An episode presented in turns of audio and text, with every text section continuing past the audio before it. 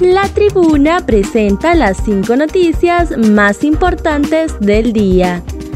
A continuación, le brindamos las cinco noticias más importantes de hoy, 3 de mayo del 2022. Publicadas en la Gaceta medidas que eliminan cobros del sistema financiero. El presidente de la Comisión Nacional de Bancos y Seguros, Mario Sierra, informó este martes que ya se publicaron en el diario oficial La Gaceta las medidas que eliminan algunos cobros en el sistema financiero en Honduras. Sierra dijo que las medidas aplicadas por la Comisión de Banca y Seguros entran en vigencia a partir del 3 de mayo. Sin embargo, las instituciones bancarias pidieron tiempo para adaptar su sistema para aplicar los nuevos lineamientos. En ese sentido, Sierra manifestó que las instituciones bancarias deben de aplicar las medidas de manera retroactiva hasta que actualicen sus sistemas.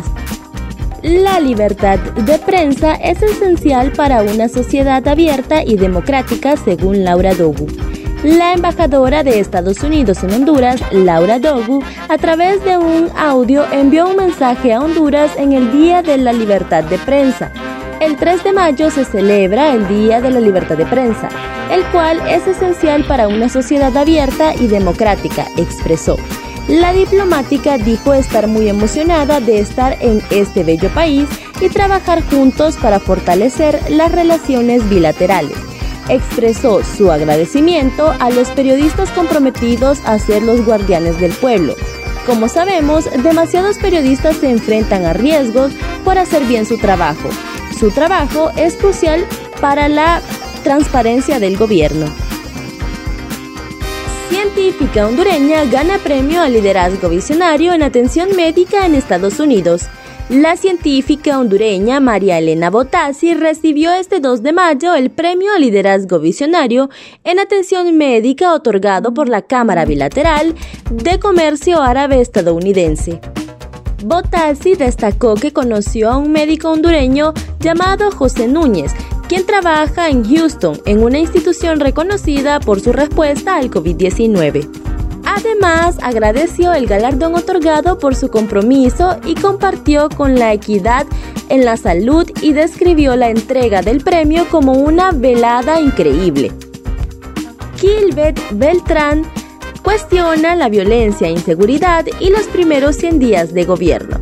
El líder del Partido Nacional, Gilbert Beltrán, cuestionó este día la violencia e inseguridad que se vive en el país y los primeros 100 días de gobierno de la presidente Xiomara Castro. Hemos estado analizando los primeros 100 días del gobierno de Xiomara Castro. Estamos muy preocupados desde la Casa del Partido Nacional lo que estamos viendo como un accionar que calificamos de totalmente equivocado.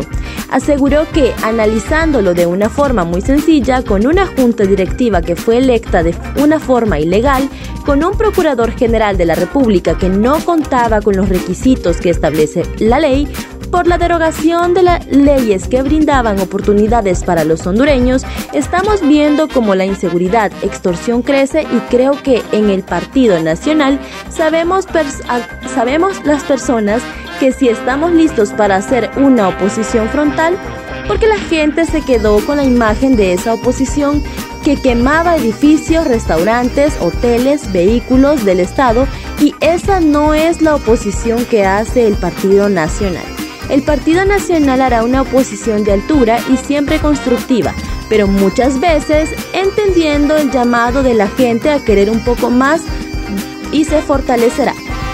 Encuentran a un hombre desmembrado dentro de dos maletas en la colonia Loarque. El cadáver de un hombre desmembrado y dentro de dos maletas fue encontrado la mañana de este martes en la colonia Loarque en el sector sur de la capital. Hasta los momentos se desconoce la identidad del hombre que al parecer fue cortado en dos partes para poderlos introducir en una maleta color roja y otra parte en una canasta con sacos. El lugar fue acordonado por agentes policiales al acudir al lugar luego de que los vecinos dieran el informe de que había dos maletas en la zona.